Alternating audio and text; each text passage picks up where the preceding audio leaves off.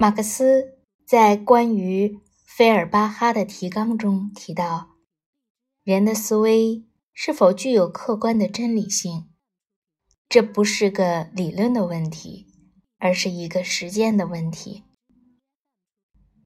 一直自诩文笔还不错的我，在写晨间笔记到第四天的时候，竟然有些词穷了。二零二一年的这个寒假。我都一直在研究写作的逻辑，金字塔原理。本以为学会了搭文章的架子，写文章就不会愁了。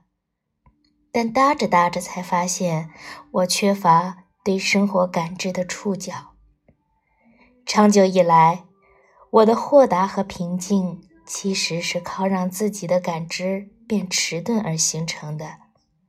这个代价太大了。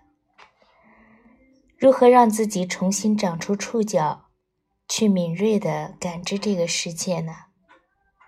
熊毅老师在他的《唐诗五十讲》里说：“文学可以做到，那就姑且一试吧。